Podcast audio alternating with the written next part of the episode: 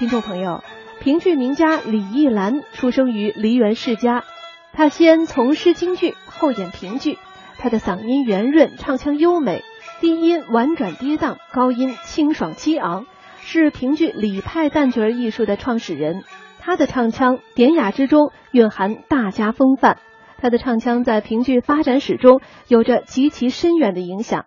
那接下来我们就先来听一段由他演唱的评剧《樊梨花斩子》选段。